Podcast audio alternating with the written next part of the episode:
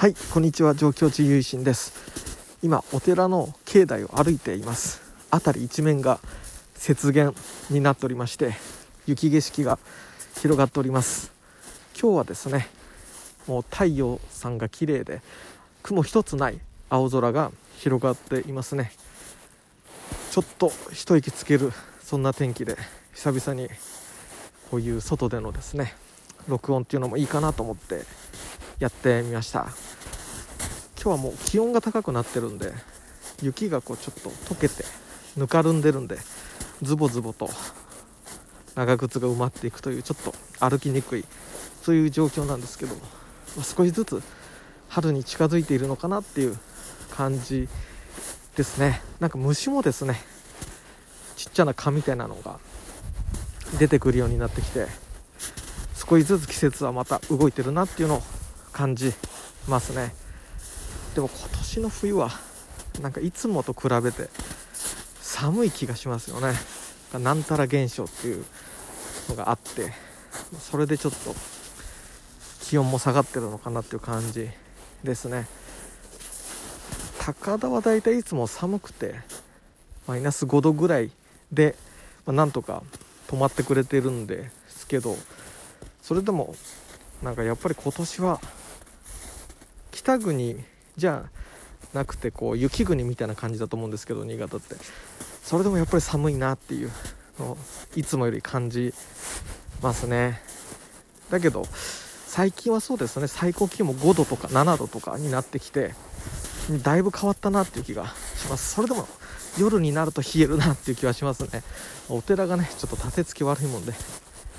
風が通るもんで襖とかからそのせいもあるのかなっていう気もしますけれども。いやだけどこういう雪ね本当にすごいなって思うんですけど。こう雪道って歩くだけでなんかこう疲れますよね。全全身運動っていうかこうバランスを取りつつっていう感じなんで。非常に不安定だしっていう感じで、なかなか難儀しますね。診断書にも雪の道歩かれたと思いますけど。うん大変だったろうなと思います。いや本当に。今日は青空っていうのが本当に救いですけども。そうですね。とうとう。高田っていう町はですね江戸時代になって、まあ、作られた人工的な町なんですよね。それまではまあ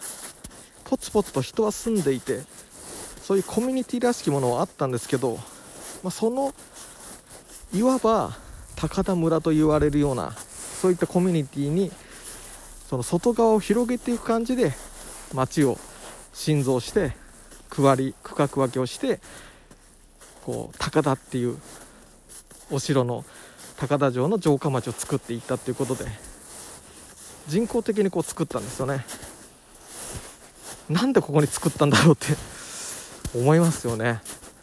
調査した人は春とか夏に来たのかもしれないですよね、ま、それは冗談として。まあ、いろんな街道が交わるところで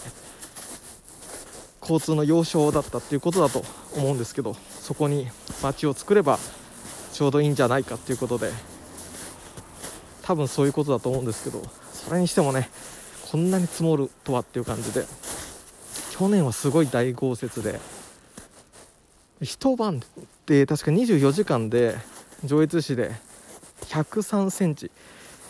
1メートル超えの雪が降ったんですよね。でこれは観測史上1位ということで非常に恐怖を感じましたね。あの時はもう3日3晩ずっと雪が降ってるって感じだったんで。で高田の市街地街中でも最終的に一番、まあ、すごい状況の時に2メートル49センチの雪が積もったんですよね。その深さが。すごい 状況で、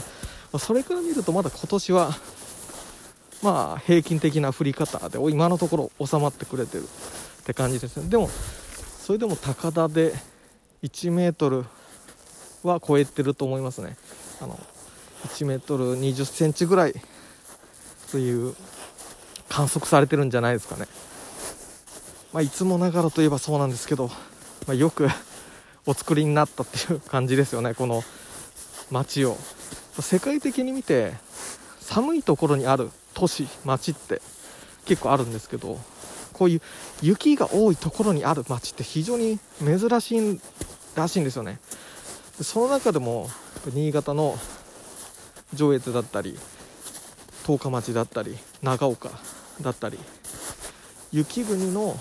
北国っていうか雪国の町っていうのは非常に世界的にもあんま例がないらしくて10万人以上の都市が築かれてるっていうのは非常に そういった意味でも非常に注目されるような場所なのかもしれないですね。そういう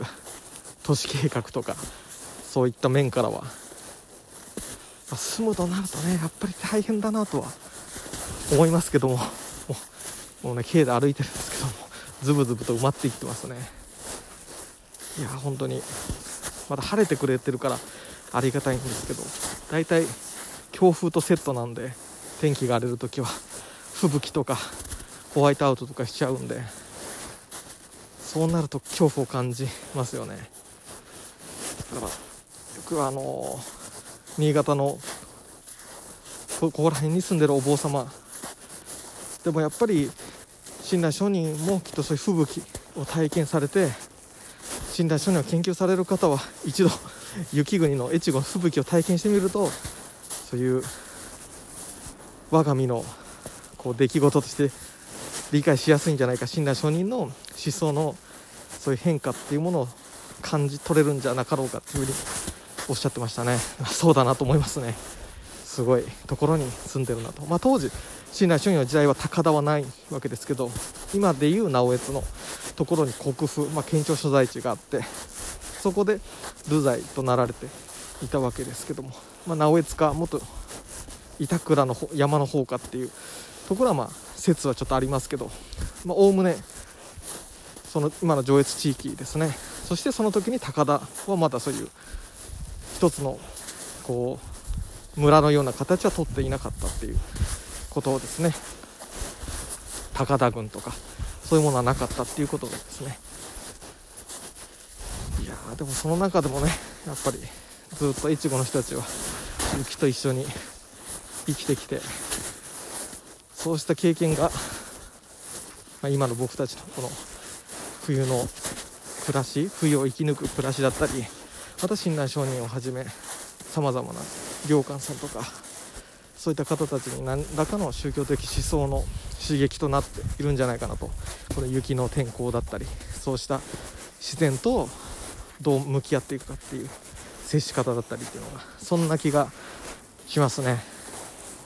もう雪をねこう雪道歩くだけで運動になるっていうか、まあ、そういった感じですけど、まあ、久々にこう外でね録音できるっていうのもなんか結構いい感じじゃないですかねなんかこう外の空気と景色と